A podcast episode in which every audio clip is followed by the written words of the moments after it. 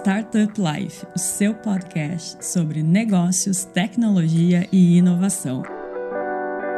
Powered by Silva Lopes Advogados.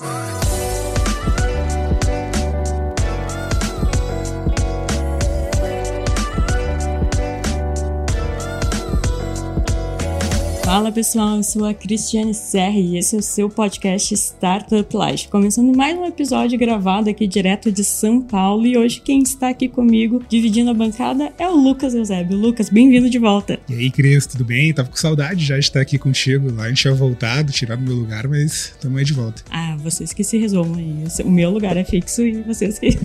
Sempre tem uma cadeira junto. Agora, Exatamente. quem vai sentar é vocês que se resolvam. E Lucas, conta pro pessoal qual é o tema de hoje, quem está aqui conosco. Perfeito, Cristiane. Vamos lá. Hoje a gente tem um convidado muito especial aqui, Rafael da Vox. Depois deixar ele se apresentar um pouco mais. Vai falar um pouco sobre investimento de impacto. Rafael, cara, obrigado por aceitar participar aqui do Startup Life. Tenho certeza que os ouvintes vão gostar bastante. Te apresenta um pouco aí, pessoal. Eu que agradeço. Obrigado pelo convite. Prazer estar aqui e compartilhar um pouquinho com o ecossistema. É, bom, Rafael Campos, para quem quiser me procurar nas redes aí, é difícil pra caramba achar, porque esse nome deve ter um 100. Então a gente é. vai colocar o link aqui embaixo na legenda para ser mais assertivo. Legal, obrigado. Mas se jogar Rafael da Vox, eu acho que aparece. Aparece. Foi assim também. que eu te achei. Boa.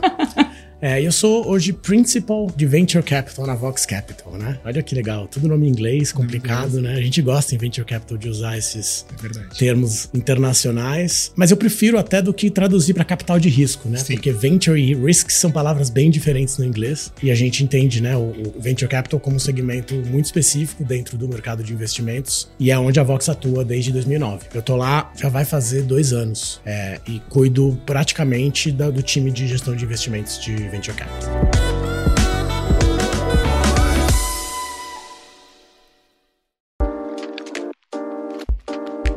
Rafael, acho que é bacana conseguir dar uma recapitulação assim pro pessoal. O mercado de VC no Brasil ele veio crescendo bastante nos últimos anos. E vocês são um fundo desde 2009, né, cara? Pô, 2009, eu brinco que o mercado de aquisição de tecnologia era cabia nessa sala onde a gente tá agora, era, é. era bem pequeno. Que eu queria que tu contasse um pouco pra gente como que foi esse início aí de vocês e se vocês sempre tiveram um pouco dessa tese de investir em uh, empreendimento que realmente tivesse um impacto social, porque eu imagino que isso em 2009 devia ser uma agulha no paleiro, né? Devia ser bem difícil encontrar. Então eu queria que você comentasse um pouco de como era lá no início, para depois a gente chegar no, no, agora, que com certeza tem, tem um mercado muito grande aí pela frente. Legal, vou contar um pouco as histórias que eu conheço também, Boa. escutando, né, dos sócios fundadores da Vox, porque acho que quando a Vox começou, nem existiam esses termos, né? Eles usavam termos de negócios sociais, não existia tanto o termo de negócio de impacto, investimento de impacto muito menos, e acho que quando a Vox começou, a visão era por buscar investimentos de impacto. É, não necessariamente venture capital. Depois que que é, o caminho da, da gestora acabou levando para esse tipo de investimento. Tanto que no começo, alguns dos primeiros investimentos da Vox foram feitos como empréstimo, né? Através de, de, de, de dívida é, buscando outros formatos. Né? Acho que foi, foi também uma história de bastante empreendedorismo. Como é que eu consigo fazer o fluxo de capital chegar a negócios ou empreendedores ou ideias que geram retorno social, retorno é, ambiental positivo? Essa era a pegada do time lá do pessoal que começou a Vox. E isso ao longo dos anos veio evoluindo e acabou né, se transformando numa gestora de venture capital. E há, há um pouco de tempo a gente, inclusive, abriu outras frentes de investimentos. Então a ideia é começar a criar investimentos de impacto em diferentes classes de ativos para todo mundo que quer investir consiga gerar retorno é, social, ambiental positivo com seu capital. Bacana, perfeito, cara, excelente. E dando uh, seguimento aqui à nossa conversa, eu acho que é um ponto importante para a gente aprofundar mais a nossa conversa, nosso bate-papo, a nossa discussão, é explicar para o pessoal que está ouvindo e assistindo o que, que é um investimento de, de impacto. Então, investimento de impacto é aquele que intencionalmente procura gerar retorno social e ou ambiental positivo além do retorno financeiro. Então é legal que essa, frase ela tem alguns elementos. O primeiro é intencionalidade. É, o investidor de impacto, assim como o empreendedor de impacto, o motivo pelo qual ele faz aquele investimento, né, ou olhando pelo lado do empreendedor, o motivo pelo qual o negócio existe, o motivo pelo qual ele criou aquela empresa, aquela startup, aquela solução, é para gerar retorno social e retorno financeiro, ou retorno ambiental e retorno financeiro. Então acho que a intencionalidade é o, é o primeiro ponto que diferencia os investidores de impacto. E o segundo é ter retorno é, financeiro na mesma linha do que impacto social e impacto ambiental. É, principalmente nos mercados emergentes, como no Brasil, na América Latina, a gente entende que os problemas sociais são tão grandes. E agora, né, a gente vê uma agenda climática muito grande falando também de problemas ambientais. É, eles são tão complexos e tão grandes que se você tem uma solução que endereça bem um problema social ou um problema ambiental e você atende as demandas daquele público e tem um modelo de negócio que gera retorno, o potencial de escala disso é enorme, porque os grandes, os problemas são muito grandes, né? Sim. Então, geralmente a gente fala de áreas de áreas básicas da, da economia, como saúde, educação, inclusão financeira, empregabilidade. Né? Então, são áreas onde você tem é, mazelas enormes na, na, nos mercados emergentes. Então, as, as startups que, que conseguem gerar acesso e gerar soluções que democratizem acesso a, né, a serviços nessas áreas acabam tendo um grande potencial de escala. Por isso que a gente acha, a gente não abre mão do retorno financeiro pelo impacto, ao contrário. As startups que geram mais impacto geralmente são as que geram mais retornos para os investidores também. Perfeito. Eu até trazer um, um, case de vocês mesmo que eu estava lendo. Eu não vou lembrar o nome da startup agora, que vocês tiveram um delta, acho que de 10 vezes, né? O exit do investimento. E acho que foi mês passado, um pouco antes, acho que a CEO da BlackRock do Brasil, ela até comentou que eles têm dificuldades da classificação de ativos de ter um mesmo nível de investimento quando eles colocam a palavra ESG dentro do, do ativo. Porque ainda realmente tem eh, esse ponto que você comentou. Cara, se eu investir em um ativo que ele é ESG, será, será que isso vai ter o mesmo retorno? Ou vai ter um retorno menor, né? Por algo que vai ser privilegiado. Então você foi muito feliz ali que você comentou. Além, né? Então eu tenho um impacto social, mas também além do financeiro. Mas o financeiro ele também não é deixado de lado, né? Eu queria que você trouxesse um pouco desse último case aí que vocês tiveram. Não, legal.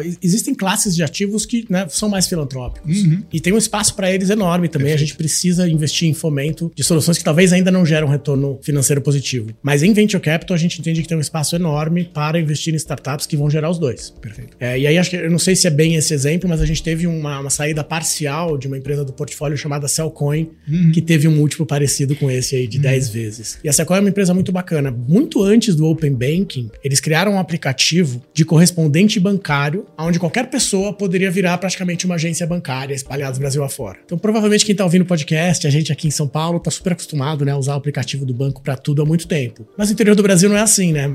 Antes da pandemia, tem um dado que mais de 60% das contas de luz eram pagas com dinheiro na boca do caixa. Então você imagina quem mora no interior lá do, do Piauí e não tem uma agência bancária na cidade. Ele tem que pegar um ônibus, esperar uma hora para chegar na próxima cidade. Então você já perdeu tempo, né? Muitas vezes essas pessoas são empreendedoras também, são microempresários individuais. Então o tempo dela é o que gera renda. Então ela deixou de gerar renda para ter que ir no banco, pegou uma fila, pagou ainda o ônibus, né, a condução, para ir lá simplesmente pagar uma conta, né? Ou hoje em dia mais importante talvez ainda, para pagar, para colocar é, recarga no seu celular. Né? Imagina isso na Amazônia, onde você faz isso pro barco e o barco passa uma vez na comunidade ribeirinha por dia, talvez tem algumas que passam uma vez a cada três dias. Então toda a tua programação é simplesmente para você pagar uma conta, um serviço tão simples, né? A Cellcoin criou um, um, aplicativo onde qualquer pessoa poderia virar um agente bancário e prestar esse serviço pro vizinho. Ela acabou pegando a, mais a veia de, de, empresários regionais. Então, na lojinha de frutas da, do bairro, o dono da loja acaba utilizando o aplicativo, né? Ele se especializa, se torna um agente ali bancário, quase como uma lotérica em alguns uhum. bairros populares, mas é, né, você vai além da onde nem, nem a lotérica chega. E aí o, o agente ali da, da Cellcoin presta os serviços financeiros para a população da região. E, o, e, a contrapartida é, primeiro, ele tem um pequeno retorno, né? Ele ganha um FII em cima das Sim. transações, mas ele também gera fluxo para a própria loja dele, né? Então, se ele é uma loja de materiais de construção, você passou lá para pagar a conta, mas você acabou comprando uma lâmpada para sua casa. Sim. Né? Então, é um aplicativo que tem várias esferas de, de impacto social, né? Tem uma melhoria de qualidade de vida, gerando inclusão né, de serviços financeiros para o usuário e tem geração de renda extra para o próprio agente. E aí o app cresceu muito, inclusive, né? Eles, como eles criaram essa infraestrutura estrutura bancária para conectar com as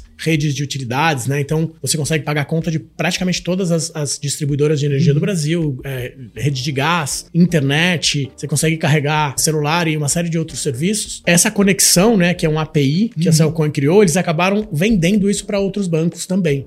Então eles têm dois, duas linhas de negócio, né? Por um lado, eles fazem ainda o aplicativo, né? Que, que tá lá na ponta sendo utilizado para o consumidor, mas eles também vendem infraestrutura bancária para mais de 200 fintechs, tá? Então assim, aí, aí eu, qualquer cita uma aí que provavelmente está usando, né? Os serviços da Cellcoin, o encaramento da Cellcoin como serviço bancário. E aí a empresa cresceu bastante desde que a gente entrou. Foi a gente fez uma saída parcial, a gente ainda tem boa parte da nossa participação na empresa, mas só essa só essa transação já gerou retorno de 80% de todo o capital que o fundo fundo tinha investido. Perfeito. Tinha captado, na verdade. Perfeito. Então os investidores do fundo já tiveram uma oportunidade de liquidez boa aí. E com certeza na, na, na transação final, que deve vir aí mais para frente, vai ser um caso de sucesso que a gente vai poder contar bastante. Com certeza. Eu acho muito interessante, eu até estava discutindo isso a nível, acho que era até a nível acadêmico, puxando um pouco para o advogado entender de mim. Se não me engano, acho que é no artigo até 116, 17 da LSA, que é a Lei de Sociedade Anônima, tem um artigo muito legal que fala da responsabilidade da empresa quando ela vira uma empresa de capital. Ela tem uma responsabilidade não só com os acionistas, com os colaboradores, com a comunidade em volta, né? Então, e ainda lá diz expressamente com o ambiente que ela tá também inserida. Então, acho que é muito bacana quando você traz isso, porque na prática eu vejo que isso vem mudando. Então, parabéns aí pro presidente do Cellcoin, achei muito bacana. É um exemplo bacana mesmo. Temos bastante orgulho desse, desse pessoal. E com certeza vão crescer ainda mais agora com 5G sendo implementado em todas as áreas, né? Muitas, né, tem muita tendência 5G implementado em vários lugares, o próprio Pix, né, que é uma Sim. forma de transação mais barata, que eles também já, já utilizam, então tem, tem espaço ainda para frente. E quando tu falou da banquinha de fruta fazendo essas vezes de banco, assim, de correspondente bancário, eu fiquei pensando até na questão do Pix troco e Pix saque. Né? São, exato, que são tecnologias novas que estão chegando e, e, e podem fazer parte dessa rede também, né, vão gerar ainda mais inclusão. E outra pergunta aqui que a gente deixou preparada é se existe diferença entre investimento de impacto e ESG. Existe. É, e é assim, eles são bastante complementares. A gente entende assim, a gente entende o investimento de impacto muito ligado ao que a empresa faz, enquanto o ESG é mais o como a empresa faz. Então, o, o negócio de impacto, quando a gente fala de um negócio de impacto, o impacto social ou ambiental é o core business da empresa. A empresa nasceu para resolver aquele problema. O, o, fim da existência dela é resolver um problema de, é, social ambiental. Uhum. Já o ESG é muito mais sobre a cadeia e, e os stakeholders, né, como o Lucas mencionou. É, é como, como que eu, a minha relação com todos os meus stakeholders. Seja ele não apenas o acionista, né, mas também as comunidades onde eu atuo, a minha própria equipe, né? Então, é, como que, como que é, são as questões de governança é, e diversidade dentro da minha própria estrutura de empresa e, e, o meio ambiente, né? Tendo aí o planeta como stakeholder, para citar alguns exemplos aqui. Então, um exemplo que eu, eu gosto de dar, que acho que é bastante ilustrativo, assim, imagina uma empresa que fabrica bebidas, tá? O fim dela é fabricar bebidas, ela não é uma empresa de impacto. Só que ela utiliza água e ela provavelmente despeja água. Então ela tem, ela tem uma preocupação muito grande, usando esse exemplo apenas, ambiental, em como eu vou garantir que, né, que eu, que eu não, não vou acabar com os recursos disponíveis. Então eu tenho que ter uma, uma sustentabilidade no uso da água e que eu, que eu mantenho a água limpa, né? Então, tratar afluentes, etc. Então essa empresa ela é uma empresa que ela pode ter preocupações ESG. Se ela contratar uma startup que especificamente trata da, de resíduos líquidos para ajudá-los a, a no, no manejo dos resíduos que eles geram, essa startup pode ser uma startup de impacto impacto. Então é assim que o SG e o impacto andam juntos, né? Você tem, com a, a crescente demanda, e, e, acho que o, o SG ele tá em voga, tá em moda, tem mais empresas. Acho que as empresas acordaram para a responsabilidade que elas têm, né? Como, como grandes atores financeiros, com toda a sua cadeia, tem mais empresas buscando solucionar os seus problemas SG. Isso abre, então, oportunidades para startups de impacto criarem soluções que vão atender essas grandes empresas. Então são mercados que andam juntos, mas eles têm uma certa diferença ali. E não são excludentes. Ao contrário, eles são bem complementares. E quem quiser saber mais sobre ESG, a gente tem um episódio aqui também no Startup Life. Então, depois que eu vi esse, né? Não para de ouvir esse. Ouve esse e depois rola aí no, no serviço de streaming que você vai encontrar. Perfeito.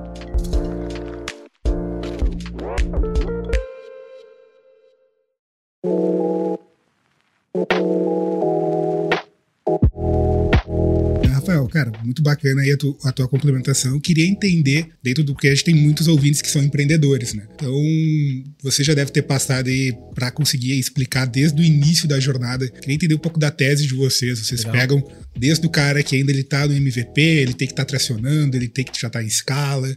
Qual é um pouco do, da tese aí da Vox? Atenção, ouvintes que estão buscando investimento de impacto. Esse é o momento de anotar tudo que a Vox uh, busca. Manda seu pitch. A gente não vai falar de valuation, fica tranquilo. Bom, a gente tá assim, acho que o podcast é uma ferramenta atemporal, né? Perfeito. Estamos em 2022. Hoje, é, os nossos veículos da Vox, eles começam a atuar no estágio seed. Tá? Então a gente investe em startups startups no estágio seed e em série A, série B. Em Venture Capital hoje é o, o, o, né, o, o recorte dos nossos instrumentos, nossos veículos. Nós temos oito fundos sob gestão, cinco deles são fundos é, de Venture Capital tradicionais, digamos assim, e três são fundos de co-investimento. A gente teve a oportunidade de continuar investindo em empresas do, do portfólio, a Cellcoin, que eu mencionei, a outra é a Sanar, que é uma empresa de educação é, médica. Então, desses cinco fundos, dois já estão em fase de desinvestimento, são os dois primeiros fundos da Vox, e nós temos três fundos ativamente investindo. Então, o primeiro recorte é esse. Pode ser que daqui a alguns anos a gente atue em outras, outras, em outros segmentos, em outros estágios de desenvolvimento de uma startup. Falando de verticais, historicamente a Vox investiu, a Vox nasceu investindo em impacto social. Então, as, as primeiras verticais dos fundos é, que estão hoje em fase de desinvestimento são muito focados em saúde, educação, inclusão financeira e empregabilidade. De uns tempos para cá, a gente ampliou bastante a tese, então hoje nós temos uma, uma visão de uma tese, hoje a gente quer um, um mundo 100% regenerado e nós dividimos essa tese em subteses que passam praticamente por todos os objetivos de desenvolvimento sustentável da ONU. Né? Nós queremos as pessoas plenas, essa é a nossa, nossa a orientação da nossa tese, e aí nós temos ambições em educação, saúde, inclusão financeira, empregabilidade. Nós temos uma segunda, um segundo pedaço da nossa tese que lida com instituições, tá? Então nós buscamos equidade e instituições que nos representem. Então aí nós temos um espaço para investir em GovTechs, é, nós temos um espaço para investir também né, em, em, segurança de dados, por exemplo, para o indivíduo, eficiência nos sistemas públicos. Nós temos uma, é, uma ambição de criar cidades em que a gente adore viver. Então aqui puxa um pouco sustentabilidade urbana, entra mobilidade, entra é, economia circular. economia circular. E, por último, nós queremos aprender a viver no planeta. É o quarto elemento da nossa tese, e aí abre bastante para os temas relacionados ao clima. Aqui entra né, florestas e uso do solo, energias renováveis em geral, é, entra agricultura sustentável, né, nossa relação em geral com o meio ambiente, um pouco também é, de economia circular e gestão de resíduos, por exemplo. Então, assim, é uma tese bastante ampla, que atua né, desde o do cheque seed até uma rodada série A, série B, como primeiro cheque, e a gente tem estratégias para fazer o follow-on para as empresas que, do portfólio que crescem. Bacana. E vocês investem em todo o Brasil ou tem alguma, alguma região que vocês focam mais? Pergunto porque eu conheço fundos às vezes, ah, região sul. Não, ao contrário. Assim, a gente busca. O ideal seria investir em todo o Brasil. Hoje, né, o pipe, né, o que a gente recebe de oportunidade, ele é muito concentrado no Sudeste ainda, mas a gente tem boas startups do portfólio que são localizadas fora. Né? Eu citei há pouco a Sanar, que é uma, uma empresa de educação médica, eles são originalmente de Salvador. Tá? Então, assim, ainda é uma realidade que é, é desequilibrada a relação do que a gente recebe mas a gente procura, inclusive, participar e fomentar um pouquinho né, os polos regionais para que a gente veja cada vez mais empreendedores de outras regiões do país também participando é, do mercado de startups como um todo. Isso falando de Brasil, mas a nossa ambição, inclusive, é, é investir na América Latina. Ah, tá? Então, nós, nós, a tese foi ampliada também com, com esse escopo regional e a ideia é buscar também oportunidades nos países vizinhos aqui. Que também precisam bastante, né? Também são ecossistemas diferentes, né? Então, é, existe um. É, não é simplesmente replicar o que a gente faz Sim. aqui, os problemas são, em alguns são parecidos, mas cada mercado tem, uma, tem características muito diferentes. Então a gente tem um cuidado, né, em, em, nessa atuação com, com países que não são nossa, nossa base de origem, e por isso tendencialmente a gente investe em estágios um pouquinho mais avançados fora do Brasil, já em série A ou série B. É, em semente follow, a gente possivelmente, fazendo algum tipo de follow. E com parcerias com, com fundos regionais, com fundos locais, ou a gente busca inclusive criar alguns venture partners nos principais mercados. Perfeito. Eu queria, não tem como fugir dessa pergunta, essa pergunta não tem como, cara. Queria te ouvir um pouco veio, né? O pessoal fala, uns têm uma opinião, outros não. A gente gravou aqui recentemente também sobre isso, falando sobre o, o mercado de investimento recentemente, né? Que teve um impacto. E eu vejo que as, as empresas de economia circular, de economia de impacto, estão indo por um caminho diferente. Eu queria te ouvir, cara. Vocês sentiram isso? Como é que tá o, a captação de vocês aí? Está aberto? Como é que tá agora? Cara, assim, eu acho que o 2021 foi muito fora da curva,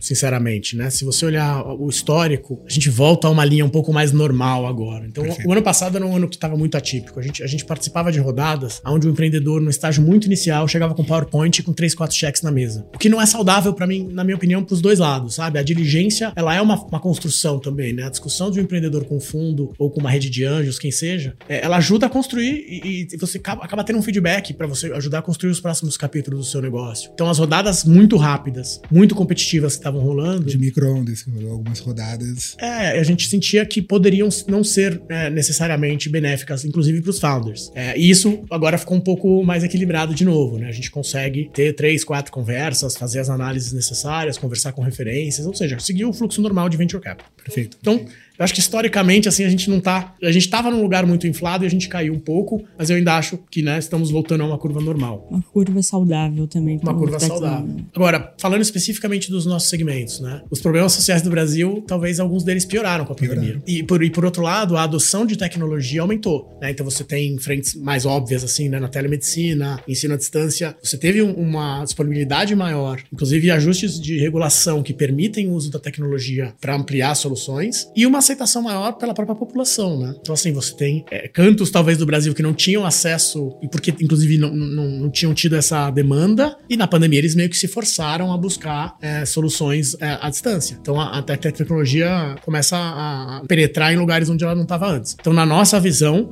a oportunidade para negócios de impacto social, ela cresceu na pandemia, né? E a gente vê bastante, a gente viu, assim, um número grande de empreendedores nascendo nessa fase. Aliás, tiro meu chapéu para eles, né? Porque empreender já é difícil. Você abrir um negócio é, durante a pandemia, então, é, é louvável, assim. Sabe que quando a gente conversou aqui no podcast com o Gustavo Goldschmidt da Superplayer e a gente conversou sobre com ele, né, sobre essa questão de crise e tudo mais, ele falou assim: "Desde quando eu comecei a empreender no Brasil, tem crise". Pois é. Não, Então, na verdade, é claro, né? Uma pandemia é muito é uma coisa muito maior, né? Mas se a gente parar para pensar, o, o empreendedor brasileiro, ele é guerreiro, né? Total, claro. E a gente fala agora, não, porque a taxa de juros subiu. Pô, mas historicamente nossa taxa de juros sempre, Sempre foi foi alta. alta. né? Então, assim, convencer a investir em, em capital de. né, em modelos de investimento de risco como o Venture Capital nunca foi fácil no Nunca Brasil. foi fácil. Tava na moda no ano na passado. moda. Tava mais fácil, concordo. Mas eu acho que num- numa linha histórica, assim, não muda tanto. E claro, os investimentos de Venture Capital, eles têm um horizonte de tempo mais longo. Então a gente fala, né, no, no ciclo de um fundo é de 10 anos. Sim. Então, é normal desse ciclo, sempre vão ter oscilações da, da- da economia para cima ou para baixo, e essa é uma mais, assim. Então, a gente entende que isso é cíclico, faz parte do investimento. Mas, como eu falei, né, acho que os problemas, eles se agravaram, infelizmente, em alguns pontos, as oportunidades por mudança de regulação e acesso à tecnologia aumentaram. E tem um terceiro elemento que acho que é a maior tendência de todas, é, é a questão da mudança climática, né, que acho que o mundo acordou, o mundo de investimentos acordou nos últimos anos para isso. Você tem uma, uma- uma conjuntura de fatores que tem trazido muito capital para esses setores e para soluções que, que buscam né, solucionar problemas eh, relacionados ao meio ambiente. E isso abre uma porta nova, grande, e aonde o Brasil e a América Latina têm uma importância significativa, primeiro por, por ter uma representatividade muito grande da agricultura nos seus negócios, mas também pelo desafio do desmatamento e né, de manter as nossas florestas em pé, além das outras verticais que acho que são comuns para todo mundo, né? Que é economia circular, é energia renovável e, e as demais, acho que é um pouco mais parecida mundo afora, mas essas duas verticais elas são muito específicas na América Latina. Então a, a gente entende que vão ser necessárias soluções locais para resolver os problemas locais dentro de dois mercados gigantescos. Então tem uma oportunidade enorme aí pela frente. E essa questão do desmatamento, a gente que está aqui na região sudeste, sul, parece até às vezes um pouco mais distante, né? Eu- mas eu- a minha irmã mais nova, ela mora em Manaus. Recentemente teve uma queimada muito grande na Amazônia, né? Um desmatamento muito grande. E ela disse que era impressionante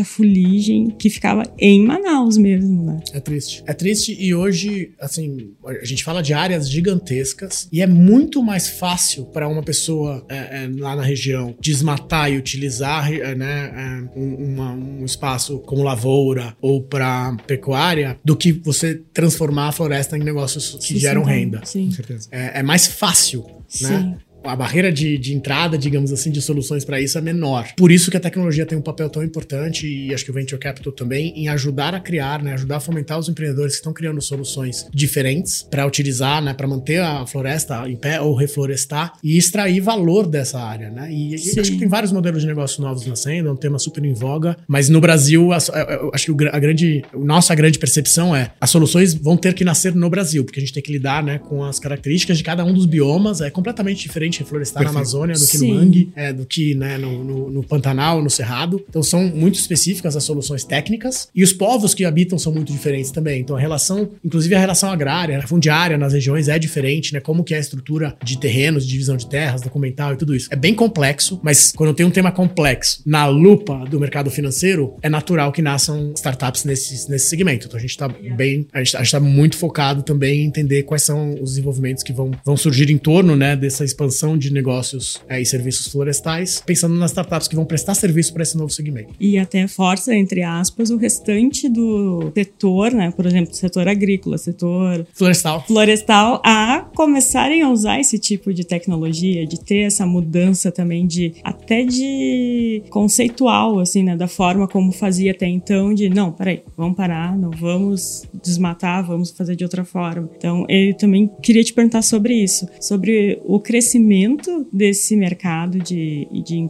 de negócio de impacto. Ele também aumenta a responsabilidade dos fundos de investimento? Bom, vamos lá, se aumenta a responsabilidade, eu acho que ela já é alta. Já é. é alta. Mas, claro, né, eu acho que ao trazer novos atores, é importante que a gente mantenha um pouco da disciplina do investimento de impacto. Porque acho que o, o desafio adicional do investimento de impacto é que o impacto tem que estar na, na mesa de tomada de decisões. Uhum. É, então, nós, nós trabalhamos, nós como fundo, nós temos uma área de gestão e mensuração de impacto que apoia as investidas para acompanhar o impacto almejado durante a vida, né? Porque você se propõe, né? Você tem a intencionalidade de gerar impacto. De alguma forma, a gente tem que tentar medir isso, entender se está gerando e, a, e adaptar o voo. Assim como resultados financeiros, né? Você tem lá os seus indicadores, você planeja atingir certo nível de, de faturamento, certo nível de, de, de, resultado, e você vai ajustando o seu plano conforme as coisas vão acontecendo. No impacto é parecido. Tá? Então a gente tem um trabalho importante de gestão e mensuração de impacto, e isso é uma premissa também para quem quer empreender na área. Assim, você tem que estar disposto né, a colocar impacto na mesa de decisão, a trabalhar com proxies de indicadores que permitam que você faça uma gestão e acompanhamento do impacto gerado. Tem um case, até para citar disso que vocês estavam conversando, fizemos um merchan, cliente nosso muito bacana. O pessoal da Nice Planet, é legal, depois pesquisa, Rafael. Eles têm um case de, de monitoramento sobre o desmatamento da Amazônia. O cliente final deles, basicamente pecuário, frigorífico, mas basicamente é o frigorífico que não quer ter o, o seu gado em áreas de desmatamento. Então eles conseguem traquear tudo, cara, via blockchain e saber, cara, aquele gado veio de área que não é desmatada ou veio de área desmatada. Então é bem interessante o produto deles e eles trabalham justamente na Amazônia. O Jordan, que é o CEO, abraço pra ele, é, da, é, é ali de Manaus, ali do Amazonas e, cara, eles vêm crescendo num ritmo impressionante gente.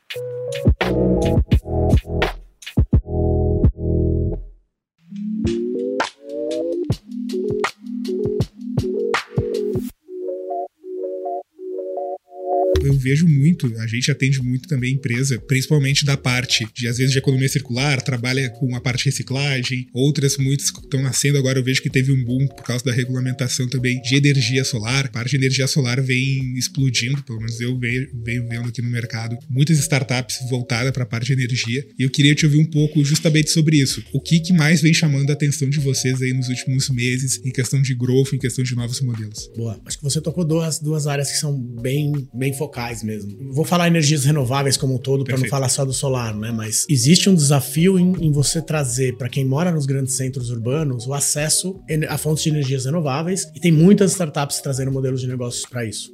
Né? Então, você não necessariamente precisa ter um coletor solar no seu telhado ou uma turbina eólica no seu quintal para você gerar e consumir a própria energia, a própria energia renovável. Existem diferentes modelos de negócio que estão viabilizando através de marketplace ou através de condomínios, né, que uhum. distribuem a energia gerada pelas usinas para usuários em outras regiões. Perfeito. Então, essas soluções que viabilizam acesso a energias renováveis é, é, uma tendência clara, principalmente aí nesses mercados de América Latina, principalmente no Brasil, a gente vê esse, esse crescimento nos últimos anos e tem várias startups já é, com soluções muito legais, extremamente funcionais, gerando realmente né, uma redução da pegada de carbono do setor de energia e acesso para quem quiser. Tá? Então, essa é uma, uma tendência clara. E uma segunda, falando de economia circular também, né? A gente entende que várias cadeias é, de suprimento por muito tempo, eles fizeram um mínimo esforço né, na circularidade dos seus negócios. E acho que é uma combinação de demanda e pressão da sociedade, de entendimento da responsabilidade das próprias cadeias, disponibilidade de tecnologia, né? E de, e de rastreabilidade dessa cadeia. Você consegue enxergar mais o tamanho do problema hoje em dia. Exatamente. Então, é uma série de fatores, inclusive legislação, né? A gente tem a Política Nacional de Resíduos Sólidos e algumas legislações Sim. sendo regulamentadas. Então, é, é uma convergência de fatores que pressiona esse setor. E a gente vê uma enxurrada de startups startups nascendo para resolver esse problema. A gente investiu em uma, inclusive, de economia circular, que é, que é um case bem fora da caixa, assim. É, é, é, é, o óbvio que você fala, caramba, não tem ninguém fazendo isso ainda, né? Mas pra vocês terem uma ideia, o Brasil tem uma frota de. É, posso confundir os números de empresas assim, mas é uma frota, se não me engano, de 5 milhões de veículos é, todo ano que chega no final da sua vida útil. Ou seja, é um veículo que não tem mais uso comercial, você não consegue mais vender ele,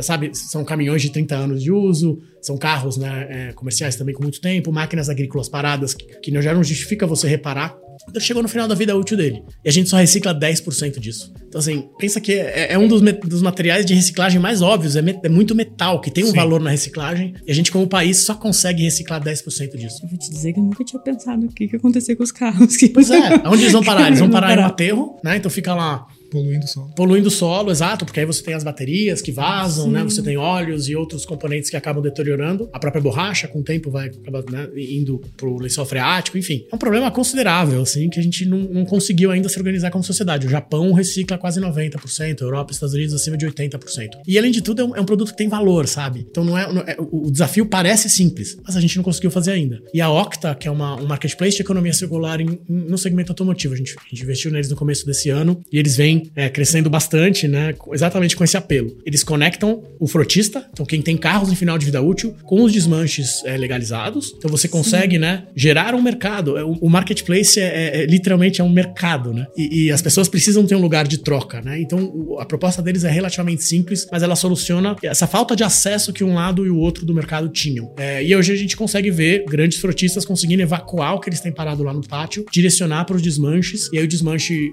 legalizado, ele tem várias atuações. Primeiro, ele, ele recoloca as peças no mercado. Então, o próprio frotista consegue comprar uma peça usada para outro carro que ele tem. Talvez um carro com 10, 15 anos não justifica colocar uma peça nova. Né? Então, você tem a reutilização, que é que era uma escala de, de economia circular acima até da reciclagem, na importância, né? no impacto ambiental que ele gera. E o final, os resíduos que não são reinseridos na, na economia, eles acabam sendo descartados também. Então, o marketplace de duas pontas que está aí para resolver um problema básico que nós, como sociedades, ainda não conseguimos é, estruturar e organizar. Então, tipo, a gente aposta bastante também no time que tá tocando isso. Eles estão no setor há muito tempo e, e já, já, os primeiros meses já mostram aí uma atração legal. Então, provavelmente vão escutar mais da Octa e, e, e mais pra frente. E se alguém tiver um carro parado no pátio, já, já, já sabe onde procurar também.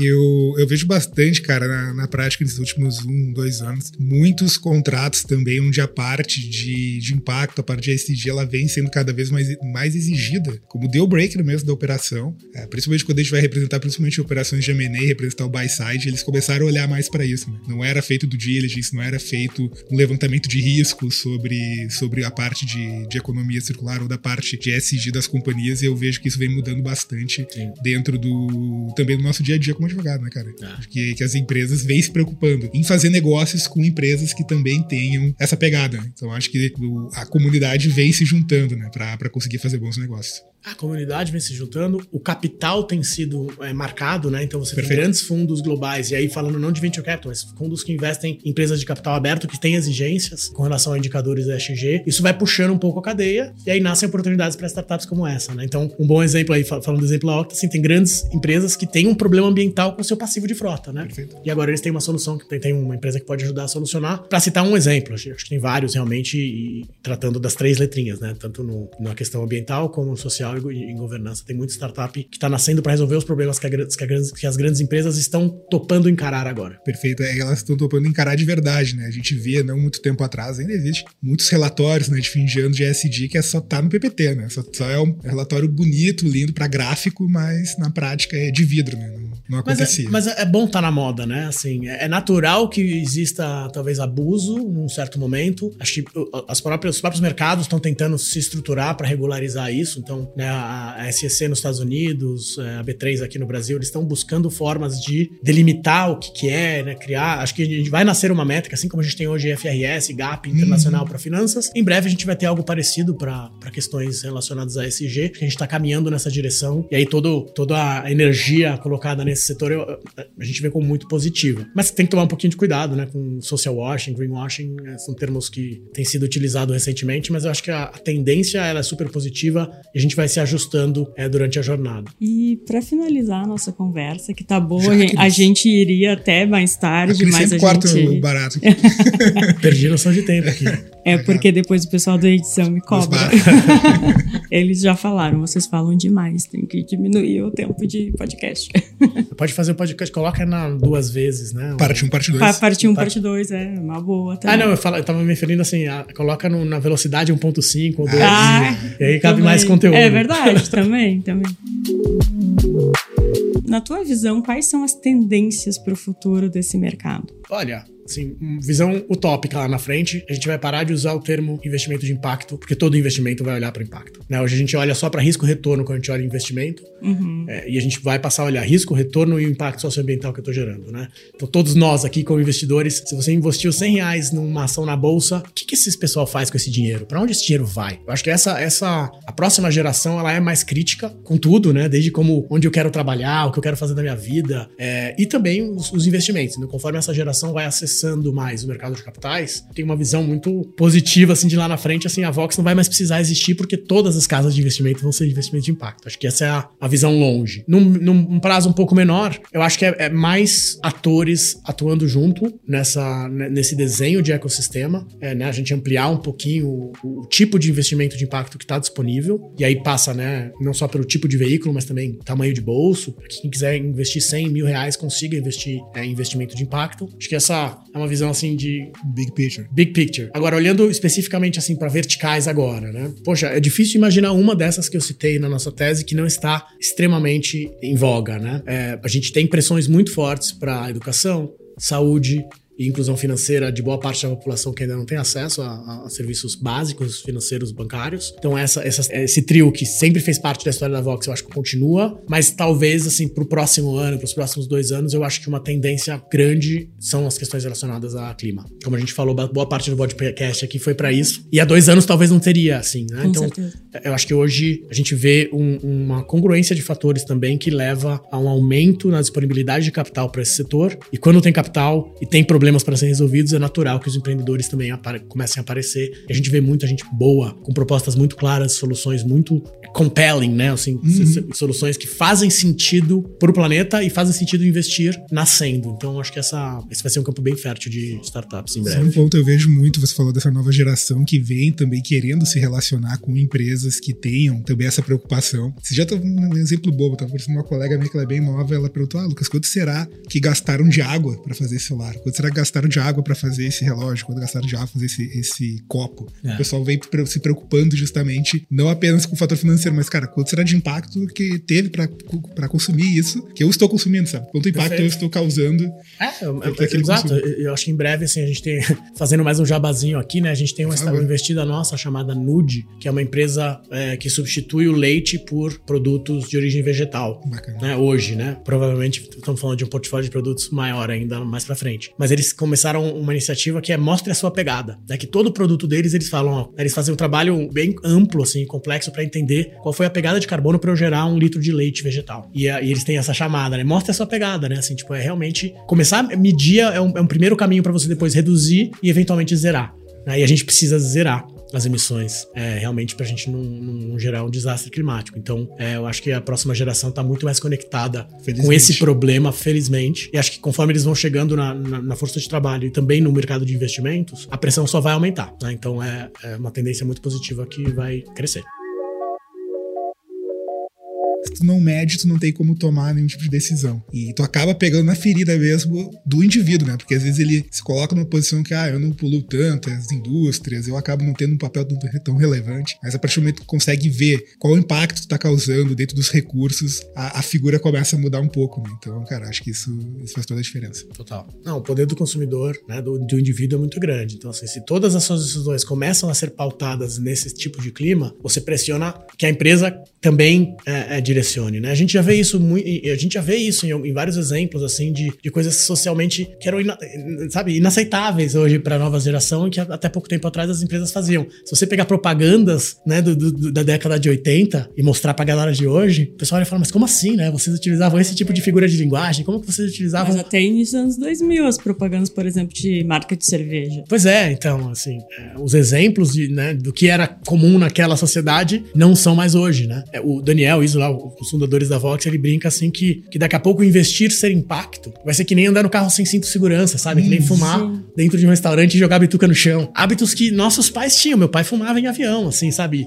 E a gente do lado, assim. E era normal naquela época. Hoje em dia é impensável, né? Você andar no carro sem cinto de segurança era normal. Eu já, já viajei na, no bagageiro de Belina, lá, três crianças soltas. Cara, isso é impensável hoje em dia, né? Então, assim, são evoluções que a sociedade meio que aceita, estabiliza, e a gente entende que investimento de impacto vai chegar num num caminho parecido, sabe? Para onde vai ser o dinheiro? Pô, é óbvio que eu sei. Né? Uhum. Eu não tô jogando lá no númerozinho da bolsa, que eu nem sei o que faz, e deixando na mão de alguém para eles tomarem as decisões com o meu dinheiro. Não, é o meu, meu dinheiro. Então, como investidor, eu vou escolher o que, que eu quero gerar de, de, né, de melhorias no mundo através do investimento e também receber o retorno financeiro que, eu, que faz parte do, do, do, mundo de capitais. E aí tu tocou num ponto bastante importante, que é o poder de decisão do público, do consumidor, e a gente falou em relação à geração mais jovem, mas também eu vejo uma mudança de pensamento da, das, das gerações anteriores. Claro. As pessoas percebendo que elas que têm o poder, né? Porque lá antes a economia era muito baseada no e, a, e as indústrias tudo mais no que a empresa te colocava que tu tinha que ter aquilo. E hoje não, hoje não. Hoje eu vou escolher a camiseta da loja tal porque ela é sustentável, porque ela pensa no impacto, do que a outra que não pensa. E isso tem mudado completamente a forma de vender, a forma de comunicar das empresas. Exato, é um caminho, porque você ter, né, ter, ter acesso a todas essas soluções, e inclusive preço é uma questão bastante relevante ainda. Sim. Então é um caminho, é uma jornada, mas a gente percebe que os consumidores já estão mudando e, e né, a gente fala muito dos novos, porque eles já vêm com. É, é igual um canvas em branco, né? Eles vêm com. Sim. Sem, sem, sem, sem vícios, né? E Sim. sem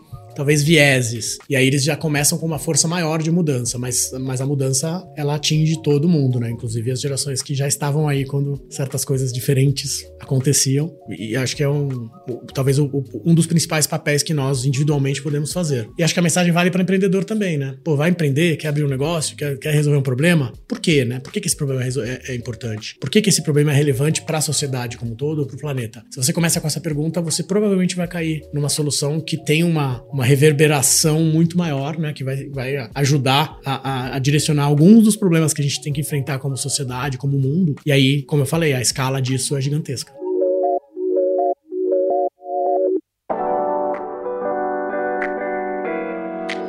E é com essa estima de um futuro melhor e, e que ele seja uh, logo, né? Seja em breve, que a gente vai encerrando o episódio de hoje. Muito obrigada pela tua participação, Rafael. Eu que agradeço. E deixa teus recadinhos finais aqui, como o pessoal faz para te encontrar, para encontrar a Vox. A gente sabe também que vocês têm um podcast, então deixa aí também o, Temos. a propaganda dele. Ah, boa. Não, a gente, assim, como investidor de impacto, um dos nossos papéis também é falar sobre investimento de impacto divulgar, né? E, e, meio que promover um pouco essa classe, esse tipo de investimento. Então fica realmente o, o contato. Acho que o caminho mais fácil é no voxcapital.com.br. Dali você se direciona para os podcasts, para nossas mídias sociais é, e através do LinkedIn, conectando comigo, com os outros gestores ali da, do time da Vox. É, a gente também é super acessível é, para conhecer empreendedores, para conhecer ideias, quem quiser fazer parceria. Então é super muito fácil encontrar-nos aí nas redes sociais e fica o convite para quem quiser, quem tiver interesse. E aí você falou de recado, né? Acho que meu, meu, o recado é um pouco aquilo que eu falei, assim, a grande maioria aqui escutando são empreendedores, né? Então, acho que meu convite é, você está pensando em, em, em, criar um negócio, está começando a construir uma empresa, coloca o porquê no centro, né? Por que, que você quer resolver esse problema? Não é porque dá dinheiro, não é porque é uma oportunidade de mercado apenas, né? Uhum, Tem que ter um modelo de negócio sustentável, escalonável e todas aquelas... A nossa avaliação de startups, ela passa por todos os critérios que um fundo de venture capital investe. Mas uma pergunta adicional é por que isso é relevante para o mundo hoje? Tá? Sim. Se você começar com essa pergunta, acho que você entra numa esfera é, de soluções que fazem sentido e a gente já nota que o capital está caminhando para apoiar esse tipo de soluções. Então acho que tem um futuro próspero aí também como empreendedor para quem resolver apostar nisso. Tá certo, então muito obrigada. Lucas, muito obrigada também pela tua participação. Volte. Voltarei. e aos nossos ouvintes e quem está assistindo também pelo YouTube, muito obrigada por mais uma companhia e até o próximo episódio. Tchau. Tchau, tchau, gente. Obrigado.